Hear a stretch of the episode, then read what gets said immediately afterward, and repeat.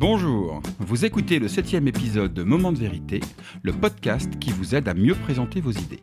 Aujourd'hui, on va parler d'un sujet qui me tient particulièrement à cœur, le design de vos présentations. Mon nom est Bruno Clément et je suis le cofondateur de The Presenters, un cabinet de conseil en stratégie narrative.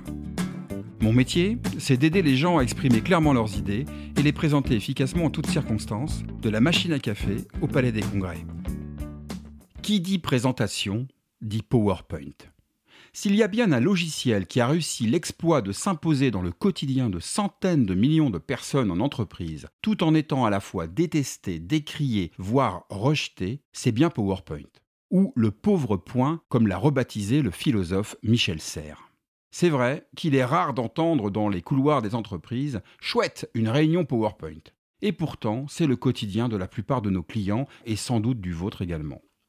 Et je ne peux m'empêcher d'avoir une pensée émue pour les quelques 1,2 milliards d'utilisateurs de ce logiciel, selon une estimation de Microsoft, qui chaque semaine subissent des dizaines de présentations composées de centaines de slides indigestes, souvent délivrés mollement et sans conviction lors des comités de direction, synergie transversale et autres points projets. Et le pire, c'est que tout le monde s'en fout. Une étude récente que nous avons menée avec Opinionway nous a démontré qu'il y a une sorte de résignation généralisée des équipes en entreprise. Oui, on s'ennuie ferme dans les réunions. Oui, les slides sont souvent très moches et incompréhensibles. Mais on l'accepte. Et du coup, d'après l'étude, 43% en profitent pour gérer leurs mails et deux tiers avouent souvent penser à autre chose. Les Américains, qui ont toujours le sens de la formule, appellent ça Death by PowerPoint la mort par PowerPoint. Des présentations d'un ennui tellement mortel que même Jeff Bezos, le grand patron d'Amazon, les a fait interdire lors de ses comités de direction. Mais si on prend le point de vue de l'orateur, la mort par PowerPoint, c'est très sérieux. C'est le cimetière de toutes les bonnes idées qui n'ont pas vu le jour simplement parce qu'elles ont été mal présentées. Car bien évidemment, il est difficile de mobiliser et fédérer les gens autour de vos projets si vous les ennuyez. J'ai même un de nos clients fidèles qui nous a confié un jour que dans l'entreprise, ils se surnommaient entre eux les sliders, les mangeurs de slides.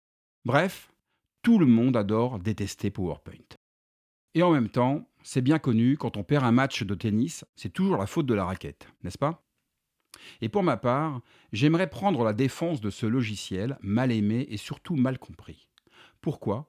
Parce que PowerPoint est un outil absolument formidable et d'une efficacité opérationnelle redoutable pour peu qu'on s'en serve correctement. Car oui, en théorie, nous avons l'habitude de dire chez The Presenters que le duo orator-slide est un duo magique, car il associe cognitivement l'impact d'un support visuel à celui d'un orateur engagé et inspirant. Bref, pour reprendre un vieux slogan de Paris Match, le poids des mots, le choc des photos. Alors il est vrai qu'en entreprise, nous avons plus souvent affaire à un duo tragique plus que magique. Et les présentations affichées sont la plupart du temps ce que j'appelle des slides béquilles sur lesquels l'orateur s'appuie pour étayer son propos. Des slides très chargés, mal mis en page, avec plein de bullet points, de graphes, de tableaux. Et ces slides sont les symptômes visibles d'un syndrome dont je parle dans l'épisode 4 de Moment de vérité, et que je vous invite à réécouter, le syndrome du bon élève quelqu'un qui vient présenter pour prouver qu'il a bien travaillé. Mais ce que je ne vous ai pas dit dans ce précédent épisode, c'est que le problème de ce syndrome, c'est qu'il est dégénératif. Et en vieillissant, le bon élève devient un expert. L'expert ne présente plus pour prouver qu'il a bien travaillé, ça il le sait, car il a pris la confiance avec l'âge, il présente pour démontrer qu'il a raison. Alors, pour reconnaître un expert, je vous donne un truc infaillible, il a une petite phrase qui le caractérise parfaitement, oui, mais ce n'est pas si simple. Et vous savez quoi? Eh bien, il a raison, l'expert. C'est vrai que la vie, ce n'est pas si simple, que vos projets ne sont pas si simples, que les stratégies des entreprises ne sont pas si simples. Pour autant, c'est de votre responsabilité de faire simple quand vous prenez la parole, car plus vous simplifierez votre propos, plus vous amplifierez votre impact. Eh bien, c'est la même chose pour vos supports de présentation. Et j'en viens à une règle fondamentale de design qui guide tous nos accompagnements, simplifier pour amplifier. Vos slides ne doivent pas être des béquilles sur lesquelles vous vous appuyez, mais des lampes torches qui mettent l'emphase sur les idées que vous partagez à l'oral et que vous souhaitez que votre public retienne. Il faut comprendre que Microsoft a créé PowerPoint pour produire des contenus destinés à être vus, pas pour être lus.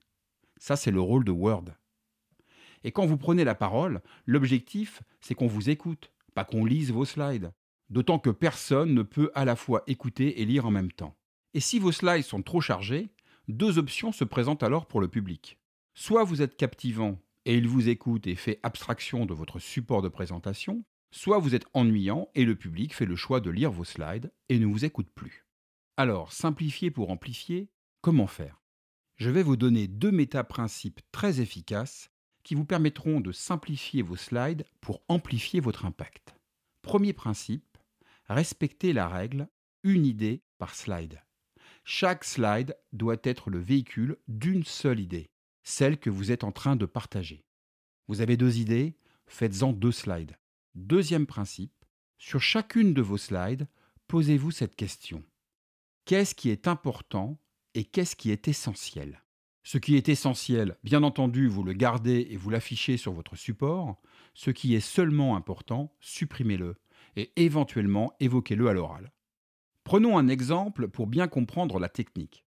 Si vous souhaitez partager les résultats d'une étude de marché, Inutile d'afficher tous les résultats dans un tableau illisible agrémenté d'histogrammes complexes.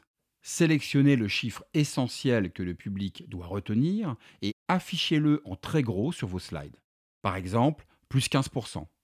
Ajoutez-y un titre qui exprime l'idée principale que vous souhaitez partager, par exemple la plus forte croissance de l'année, et racontez à l'oral comment vous avez obtenu cette croissance exceptionnelle de plus 15%.